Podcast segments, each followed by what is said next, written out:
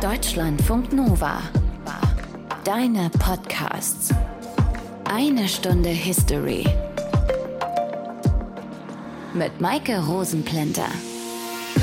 Wir sind endlich mal wieder für euch unterwegs. Falls ihr am 20. Oktober noch nichts vorhabt, dann könnt ihr uns live erleben. Und zwar auf der Bühne der Universitätsaula in Gießen. Dort werden wir uns treffen und über Erich Mielke und die Stasi und das Leben mit der Stasi in der damaligen DDR sprechen. Beginn ist 19 Uhr, der Einlass ist frei.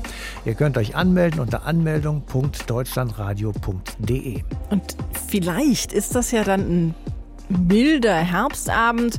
Dann könnt ihr euch danach noch schön eingemummelt in der Decke auf eine Wiese legen und in den dann hoffentlich wolkenlosen Sternenhimmel gucken. Und dann seht ihr den großen Wagen, wenn es dunkel genug ist, eventuell auch die Milchstraße. Und manchmal kommt so ein kleiner weißer Punkt, der sich ziemlich schnell über den Himmel bewegt. Das ist keine Sternschnuppe, kein Flugzeug, das würde ja blinken, sondern ein einfacher, heller Lichtpunkt, der so seine Kreise zieht. Könnte ein Satellit in einer der Umlaufbahnen sein, könnte aber auch die ISS sein, die internationale Raumstation. Was ich immer total faszinierend finde, wenn ich die sehe, ist die Vorstellung, dass in diesem winzigen Punkt Menschen leben. 400 Kilometer entfernt von uns im Weltall. Wie so eine kleine Blechdose, die da draußen in der Einsamkeit ihre Kreise zieht. Und auch wenn es die ISS noch gibt, sie hat jetzt schon Geschichte geschrieben als die langlebigste Raumstation der Menschheit. Und deshalb reden wir drüber in dieser einen Stunde History. Aus den prallgefüllten Schatzkammern der Menschheitsgeschichte. Euer Deutschlandfunk Nova-Historiker Dr. Matthias von Helfeld. Hi. Hi, grüß dich.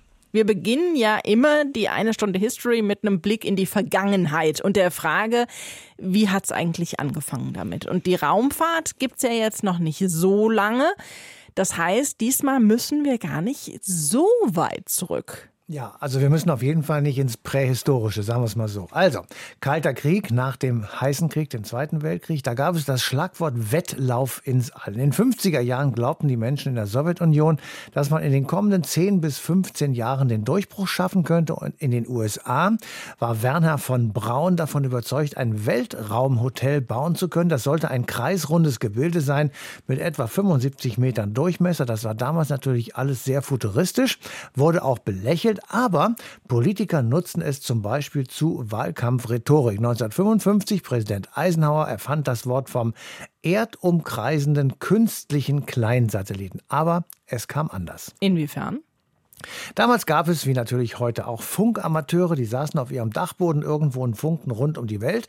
Und diese Menschen, die hörten am 4. Oktober 1957 dieses Signal.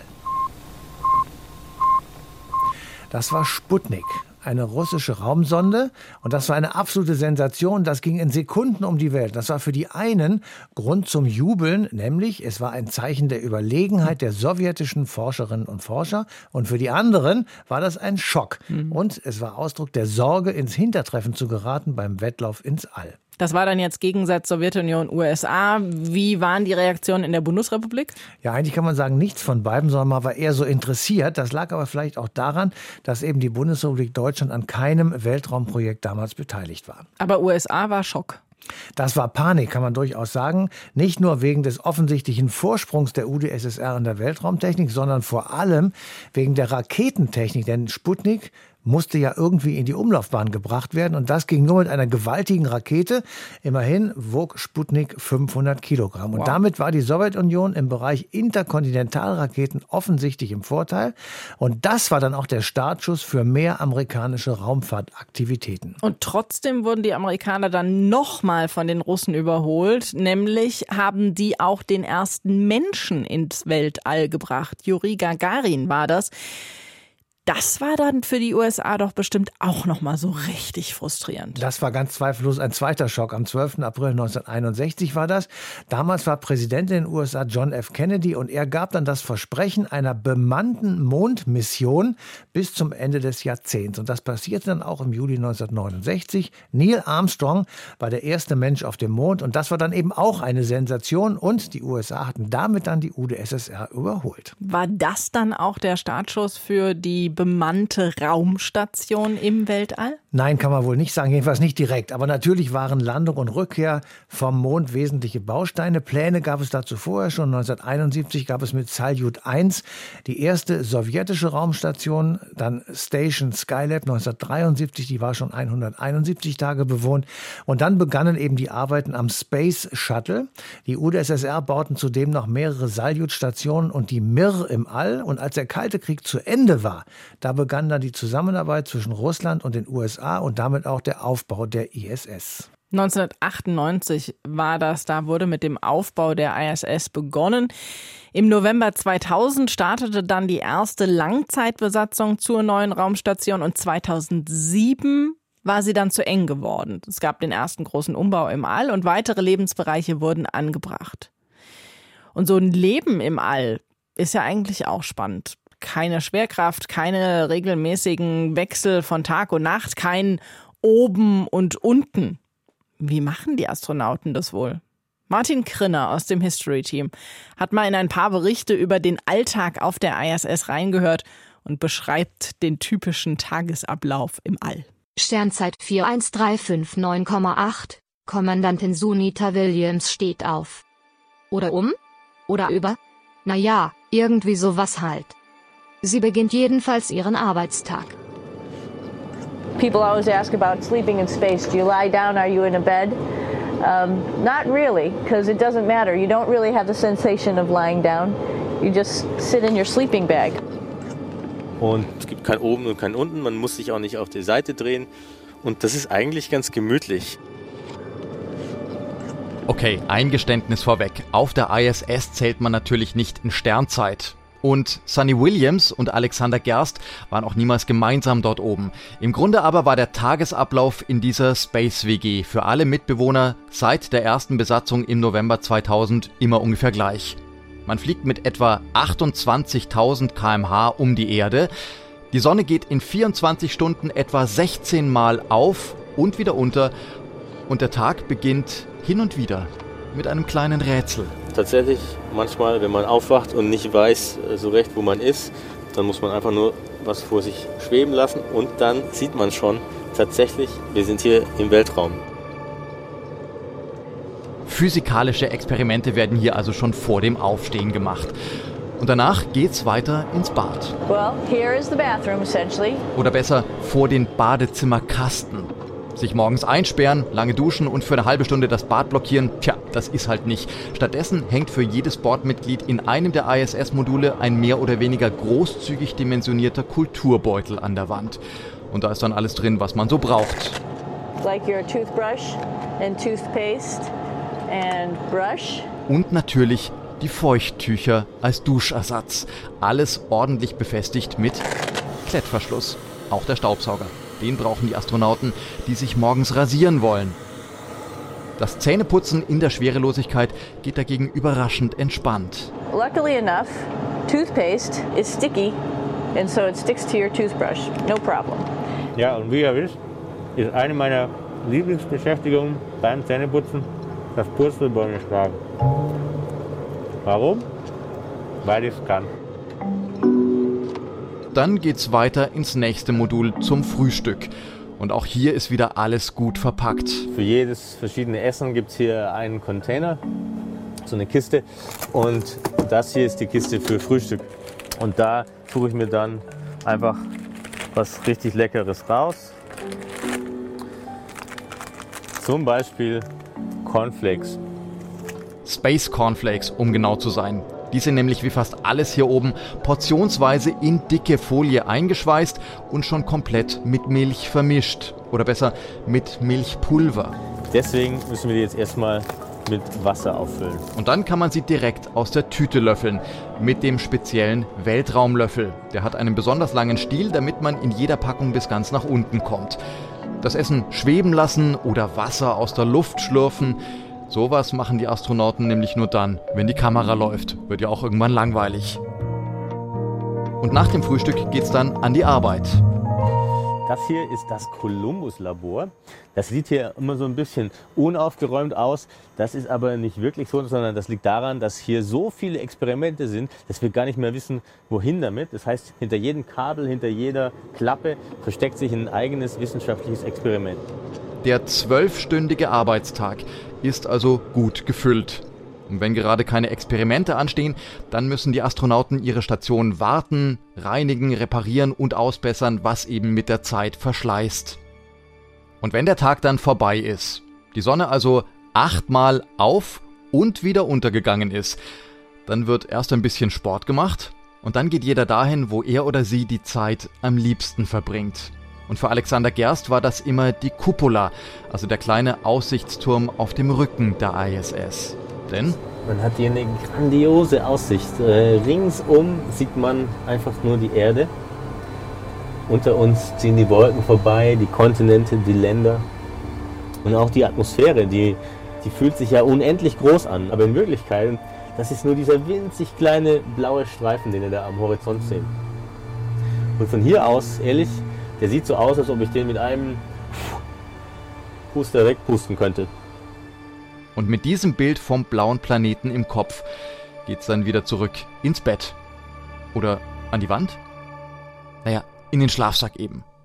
Matthias, 1998 ging es los mit dem Aufbau der ISS, habe ich eben schon gesagt. Wie haben die das denn überhaupt gemacht? Ja, es gab zunächst mal einfache, schlichte Aufbauflüge. Da wurde Material ins All geschafft. Danach gab es drei Dutzend Flüge, etwa mit denen Module nach ins All hochgebracht wurden. Vor allem Lebensmittel, Kleidung und so weiter, eben für die kommenden Besatzungen der Raumstation. Das war übrigens auch die Zeit der Space Shuttle. Die konnten als Transportmaschinen wieder zur Erde zurückkehren und dann auch wieder eingesetzt werden. Insgesamt gab es mehr als 130 solcher Einsätze bis zum Jahr 2011. Das war maßgeblich für den Aufbau der ISS. Die Transportflüge zur ISS mit den Space Shuttle, die sind zum Glück alle soweit gut verlaufen, aber das war ja nicht immer so. Ja, es gab im Januar 1986 ein wirklich schweres Unglück. Die Raumfähre Challenger explodierte 73 Sekunden nach dem Start in 15 Kilometer Höhe.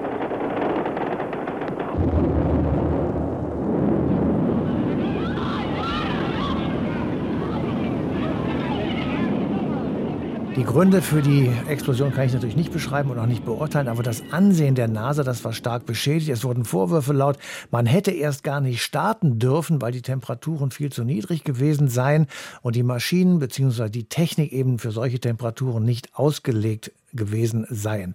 Sieben Astronautinnen und Astronauten bezahlten mit ihrem Leben aber eben nicht sofort. Der Mannschaftsraum, der wurde als Block 20 Kilometer hochgeschleudert und zwei Minuten und 45 Sekunden später knallte er ungebremst und damit für die Insassen tödlich in den Atlantik. Die ISS wird als das teuerste von Menschen geschaffene Objekt bezeichnet. Hm. Lohnt sich das überhaupt? Das bespreche ich mit Volker Schmidt. Er arbeitet in der Deutschen Raumfahrtagentur beim Deutschen Zentrum für Luft- und Raumfahrt und hat dort unter anderem die Mission von Alexander Gerst geleitet, dem letzten deutschen Astronauten auf der ISS. Hallo, Herr Schmidt. Guten Tag. Hat die ISS die Anforderungen erfüllt, die man an sie gestellt hat? Also bis jetzt würde ich sagen, ja. Die Laufzeit der Internationalen Raumstation ist ja noch, noch lange nicht beendet. Und je länger sie läuft, desto mehr können wir sie wertschöpfen, sie nutzen. Ja, und also bisher, was wir da oben gemacht haben und machen können, das können wir hier in keinem Labor äh, auf der Erde machen. Äh, die ISS ermöglicht Experimente, die wir hier auf der Erde einfach nirgendwo so machen können. Und das ist einzigartig. Und ich sag mal, das ist ein Schlüssel in die Zukunft. Was sind das denn für Experimente? Also wir haben ja das ganze Jahr über Schwerelosigkeit, 365 Tage, 24 Stunden am Tag. Und äh, das können Sie hier auf der Erde gar nicht nachstellen. Das heißt, es ermöglicht also in allen wissenschaftlichen Disziplinen Experimente, die einzigartig sind. Nehmen wir mal Mensch und Gesundheit. Äh, das ist das größte Feld. Wir gehen ja für die Erde ins All. Das bedeutet, wir wollen das Leben hier unten auf der Erde besser machen. Wir wollen Medikamente, Therapien ableiten Und dafür ist der Astronaut im All ein Modell, ja, auch für die demografische Gesellschaft im Endeffekt. Weil am Astronauten treten viele Symptome auf bei Langzeitmissionen in der Schwerelosigkeit. Das betrifft das Immunsystem, Herz-Kreislauf, Muskel und Knochen. Die Symptome sind vergleichbar im Endeffekt wie beim älter werdenden Mensch. Und da können wir Medikamente, Therapien dann ableiten, ja, sowohl fürs All als auch natürlich hauptsächlich im Fokus auf die Erde. Also Stichwort Pflege, Stichwort Bettlägerigkeit, Stichwort Medizin. Wir haben zum Beispiel jetzt bei der Mission von Matthias Maurer aktuell Retina-Diagnostik an Bord gehabt. Äh, da können wir mit einem Abbild äh, der Netzhaut praktisch auf etwa 60, 70 Prozent des Gesundheitszustandes schließen, wenn man dieses Bild dann auswertet mit Algorithmen künstlicher Intelligenz. Und das kann man auf der Erde zum Beispiel anwenden, wo keine medizinische Infrastruktur ist, also mit einer, ich sage jetzt mal, mit einer Handy-App, mit einer Linse, die man aufsetzt auf die Handykamera, könnte man dann zukünftig äh, so diagnostizieren. Da sind wir noch nicht, aber wir arbeiten daran. Das ist nur ein Beispiel. Die ISS ist ja ein ziemlicher Koloss da oben. Das kann man sich von hier unten eigentlich gar nicht so vorstellen. Aber ich habe mal nachgezählt, das sind in etwa mehr als 30 Module, die da angebaut sind. Also natürlich nicht alle zum Bewohnen, sondern auch sowas wie die Sonnensegel und sowas oder die Solarmodule. Aber es ist halt schon eine große Station da oben. Hat die damit ihre maximale Größe erreicht? Droht sie womöglich auseinanderzubrechen oder kommt da noch mehr?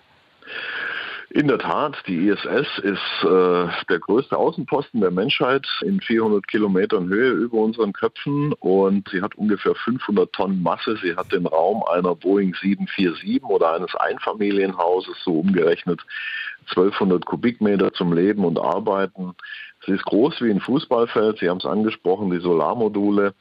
Sie ist auch erweitert worden jetzt noch. Gerade im letzten Jahr sind zwei russische Module noch drangekommen und die Firma Axiom zum Beispiel, eine kommerzielle Firma, die plant ein eigenes größeres Labor in den nächsten Jahren vorne, wo praktisch bislang die US-Kapseln andocken. An diesen Andock-Adapter soll ein großes privatwirtschaftliches Modul rankommen. Und das eine oder andere ist schon geplant. Wir werden sehen, wie sich das noch entwickelt. Endausgebaut oder nicht mehr erweiterungsfähig. Das kann man so nicht sagen. Also sie ist erweiterungsfähig. Man kann jetzt nicht beliebig anbauen, aber in wohl dosiertem Zuge geht das ohne Probleme. Und damit wird es natürlich noch spannender. Mehr Player, mehr Kommerz bedeutet natürlich mehr Aufkommen. Die Raumstation ist momentan ausgelegt vom Lebenserhaltungssystem für elf Personen. Sechs, äh, sieben sind ja permanent quasi oben.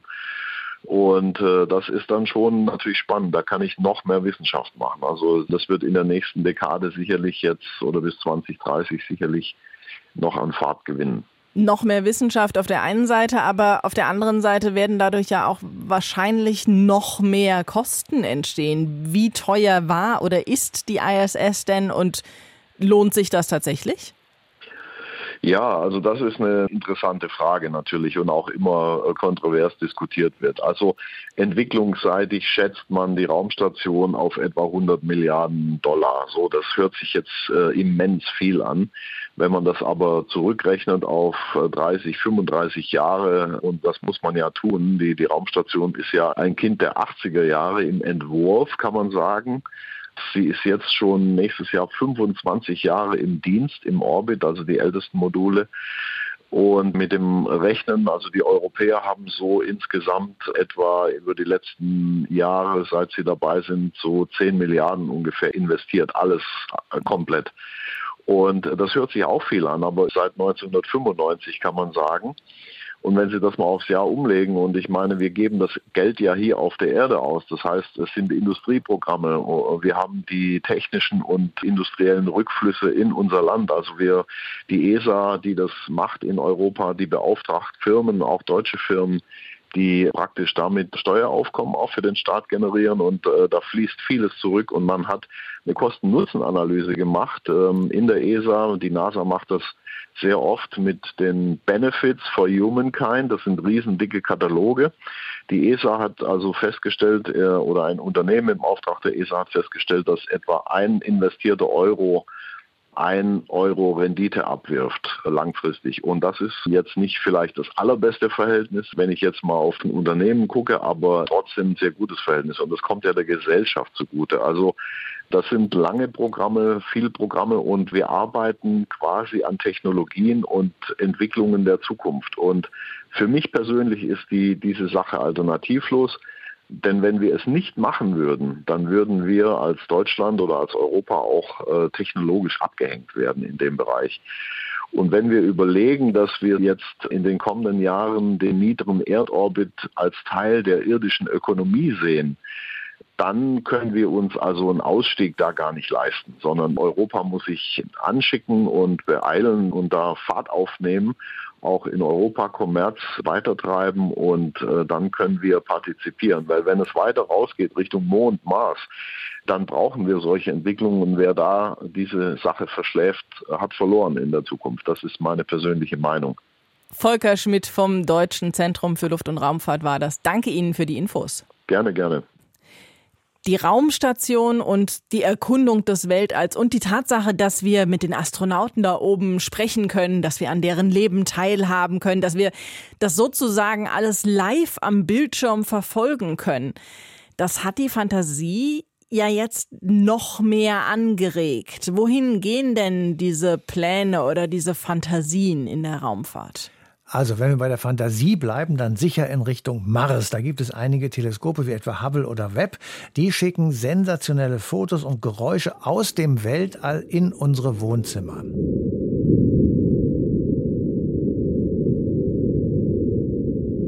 Und diese Bilder und Geräusche, die regen natürlich die Vorstellung an, diesen Planeten möglicherweise jedenfalls auch irgendwann einmal nutzen zu können. Aber leben können Menschen auf den bisher angesteuerten Planeten nicht. Allenfalls für einen ganz kurzen Zeitraum, denn man muss ja auch wieder zurück. Denn die Entfernung zwischen Erde und Mars, die beträgt schlappe 56 Millionen Kilometer. Und das kann ich dir sagen, das dauert. Aber diese Vorstellung, auf einem fremden Planeten zu leben, lange Reisen durchs Weltall zu unternehmen, das ist ja auch sowas, was man gut nutzen kann als Rahmenhandlung für Science-Fiction-Filme. Und wie?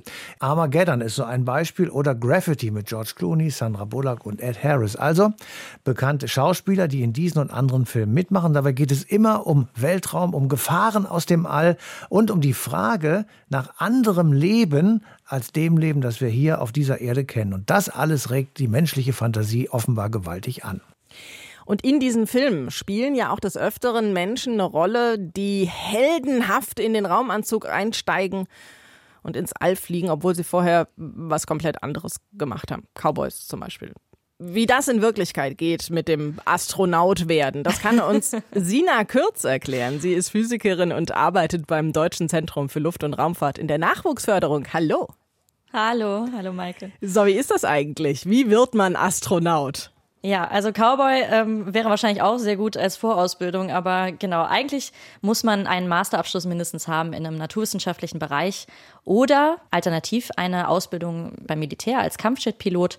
Das sind so die Voraussetzungen, um Astronaut zu werden. Und dann kann man sich bewerben, wenn die ESA eben Leute sucht als Astronautin oder Astronaut. Und wie läuft dann diese Bewerbung ab? Man bewirbt sich ganz normal wie auf jeden anderen Job auch, dann wird man eben ausgewählt, dann gibt es bestimmte Auswahlkriterien, die man erfüllen muss und bestimmte Tests, die man durchläuft und dann hat man vielleicht Glück und passt gut in das Profil rein.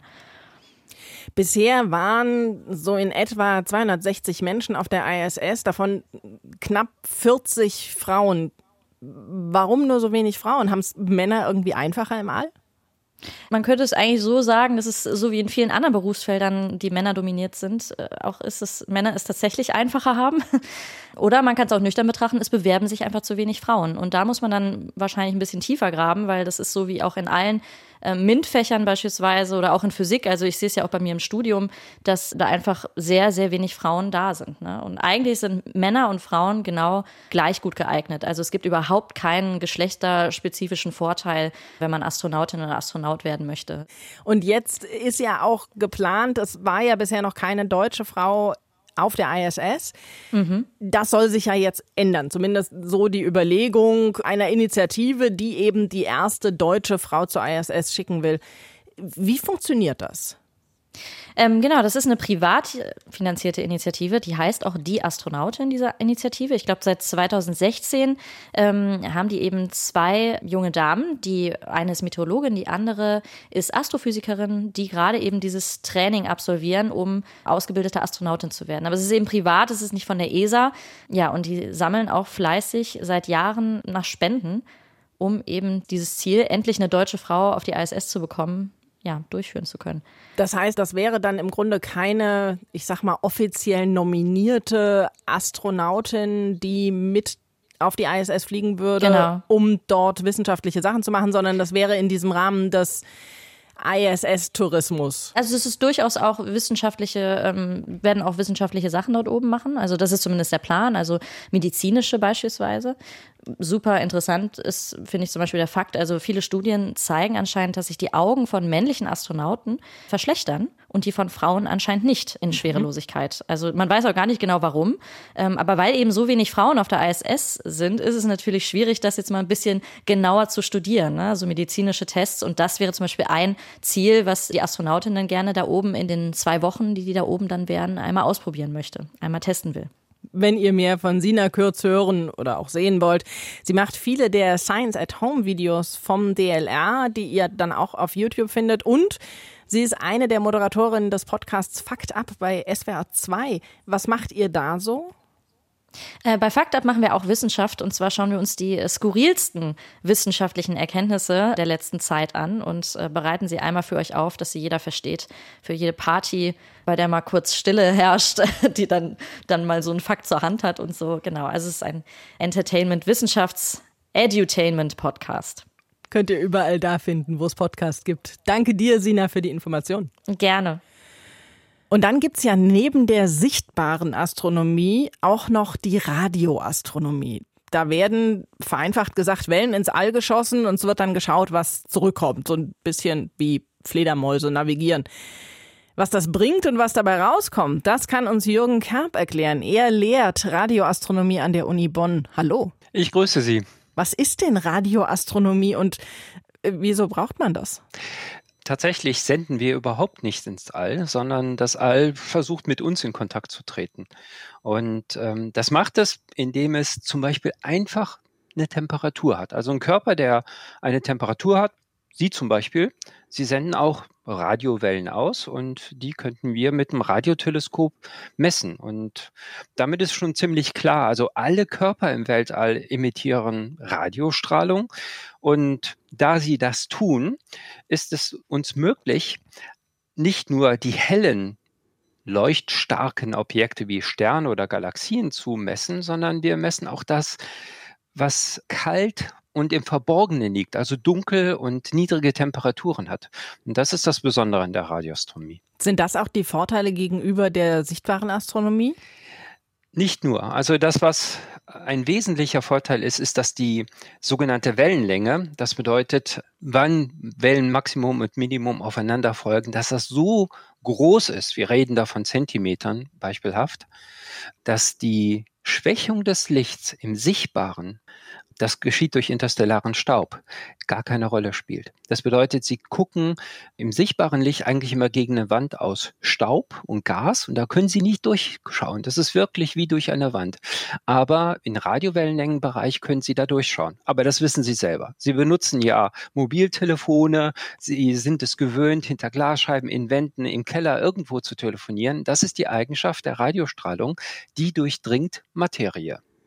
Und dann haben wir noch einen zweiten Vorteil.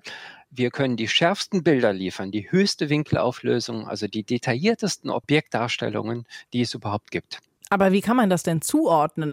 Die Objekte liegen ja teilweise auch so ein bisschen hintereinander, also mhm. strahlen aus der gleichen Richtung mehr oder weniger diese Wellen aus. Wie kann man dann unterscheiden, dass der rote Strahl jetzt von dem einen Objekt und der blaue Strahl vom anderen ist? Ja, das ist schon eine clevere Frage, ja. Der Punkt ist relativ einfach. Sie senden zum Beispiel Ihre Radiofrequenz bei einem ganz gewissen Signal. Und da modellieren sie die Frequenz und die Amplitude, also die Stärke des Signals, aber vor allen Dingen die Frequenz. Und äh, das können wir im radioastronomischen Bereich genau messen. Das können Sie sich vorstellen.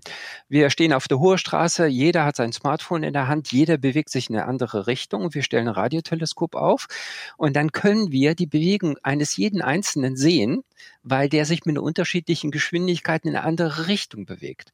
Es ist uns also möglich, indem wir sorgfältig beobachten, ein sogenanntes Spektrum, also einen Frequenzverlauf aufzeichnen, zuzuordnen, um welche Objekte es sich handelt. Zum Beispiel die Spiralstruktur unserer eigenen Milchstraße lässt sich im sichtbaren Licht überhaupt nicht äh, sorgfältig rekonstruieren. Im radioastronomischen sehen Sie die Bewegung der einzelnen Spiralarme relativ zueinander, ganz leicht unterscheidbar durch den sogenannten Doppler-Effekt. Doppler-Effekt sagt Ihnen was. Krankenwagen reißt auf Sie zu, die Frequenz wird höher, das Signal wird lauter und wenn er sich von Ihnen entfernt, dann wird es leiser, aber vor allen Dingen wird der Ton dumpfer. Und äh, genau das messen wir. Wir können also ganz fein herausfinden, welches Objekt strahlt. Und durch die ausgezeichnete Winkelauflösung, also Detailschärfe, können wir winzigste Strukturen nachweisen. Machen Sie das alles über Satelliten oder gibt es auch irgendwelche Nein. großen Radioteleskope, die hier bei uns auf der Erde sind? Ja, also die größten Radioteleskope, die Sie bewegen können, davon steht eins hier in Effelsberg in der Eifel, also ganz nah zu Ihrem Funkhaus. Das ist mit 100 Metern und 3000 Tonnen Gewicht so die Grenze dessen, was wir in vollbeweglicher Konstruktion bauen können. Es gab mal Ansätze in den 1960er Jahren, 300 Meter Teleskope beweglich zu bauen. Das ist aber statisch am Start Stahl, der war nicht mehr fest genug gescheitert. Also 100 Meter ist tatsächlich die Grenze. Und es gibt größere Teleskope, aber die liegen in einem Tal, in einer, wie so ein Vulkankrater, können Sie sich vorstellen, äh, kann man da Radioteleskope hineinbauen. Und das größte der Welt ist als Einzelteleskop 500 Meter äh, das FAST-Teleskop in China. Das ist so das Größte, was sie bauen können. In einem von diesen liegenden Radioteleskopen hat auch mal ein James Bond gespielt, ne? Exakt. Das ist das Arecibo-Teleskop, was äh, leider vollkommen zerstört worden ist. Dadurch, dass es in die Jahre gekommen ist, nicht gut gewartet wurde und der Empfänger, an dem James Bond hing, ist dann ins Teleskop gestürzt und hat auch den Spiegel teilweise zerstört. Das ist also schon echt tragisch. Jetzt haben Sie eben schon Mobilfunkwellen erwähnt und auch die Radiowellen, die von uns ausgehen. Wenn das Ganze über solche Wellen funktioniert, gibt es dann eben nicht auch Störungen durch diese Wellen, die wir Menschen produzieren? Absolut. Also alleine, dass wir uns jetzt unterhalten und dass das irgendwie, weiß ich nicht, bei 80 bis 100 Megahertz irgendwann ausgesendet wird, bedeutet, dass ein Radioteleskop bei dieser Frequenz überhaupt nichts mehr messen kann. Es gibt sogenannte geschützte Bänder, geschützte Frequenzbänder für die Radioastronomie. Das bedeutet, in diesen Frequenzbändern ist es nicht erlaubt, Radioemissionen mit künstlichen Geräten zu erzeugen. Tatsächlich ist es aber leider so, dass diese Frequenzbänder wahnsinnig klein sind, die geschützt sind für die Radioastronomie. Und das Universum interessiert sich auch nicht dafür, welches Frequenzband jetzt in Deutschland geschützt ist oder in Europa geschützt ist. Die Objekte strahlen über den gesamten Frequenzbereich. Aber unser Lärm der Kommunikation im Radiowellenbereich macht uns in einigen Frequenzbereichen vollkommen blind für die Strahlung, die aus dem Universum kommt. Wir können da ein bisschen kreativ herangehen, numerische Algorithmen, Machine Learning und so weiter verwenden, um die Störungen herauszufinden. Aber tatsächlich die Qualität, wie sie äh, ursprünglich eigentlich sein sollte, die Reinheit des Signals lässt sich so nicht mehr erreichen. Und es wird ja noch alles noch schlimmer, wenn wir demnächst fliegende Drohnen haben, die ihre Pizza dann bringen und nicht mehr der Pizzabote, der das tut. Diese Drohnen werden in zwei, drei Kilometern mit unserem Mobiltelefonstandards äh, über unsere Köpfe hinwegfliegen, unkontrolliert von der Flugsicherung. Und ist ja alles gut, wenn die die Frequenzbänder einhalten. Aber Bauteile haben unterschiedliche Qualität, degradieren, also verschlechtern sich im Laufe der Zeit und dementsprechend strahlen die natürlich in unsere astronomischen Bänder hinein. Das ist ein echtes Problem. Das und die Kombination mit der Größenproblematik der Teleskope klingt so ein bisschen für mich danach, als wäre die Radioastronomie begrenzt in ihrem Nutzen. Ist das tatsächlich ja, so? Echt?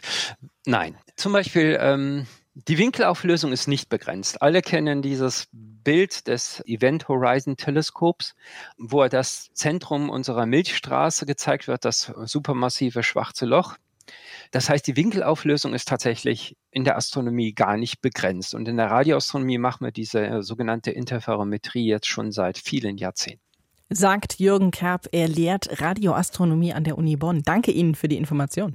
Bitte, gerne geschehen. Nach aktuellem Stand ist ja geplant, dass die ISS noch ein paar Jahre im Betrieb bleibt, obwohl sich Russland zurückziehen will. Aber Matthias, was passiert dann eigentlich mit der ISS, wenn die eben mal irgendwann nicht mehr in Betrieb sein wird? Also eins scheint ganz klar zu sein, sie soll jedenfalls nicht völlig sinnlos um die Erde herumkreisen. Der einzelne Rücktransport allerdings durch Space Shuttle, der geht eben nicht mehr. Also soll die Station, wenn es denn der eins dazu kommen sollte, gezielt und geplant auf die Erde zurückkommen. Und wenn alles gut geht, im unbewohnten Teil des Südpazifiks herunterkommen. Dabei sollen Antriebswerke sozusagen umgekehrt funktionieren, also sowohl den Eintritt in die Erdatmosphäre als auch die Landung steuern und abfedern. Da bleibt nur noch die Frage nach dem Weltraumschrott.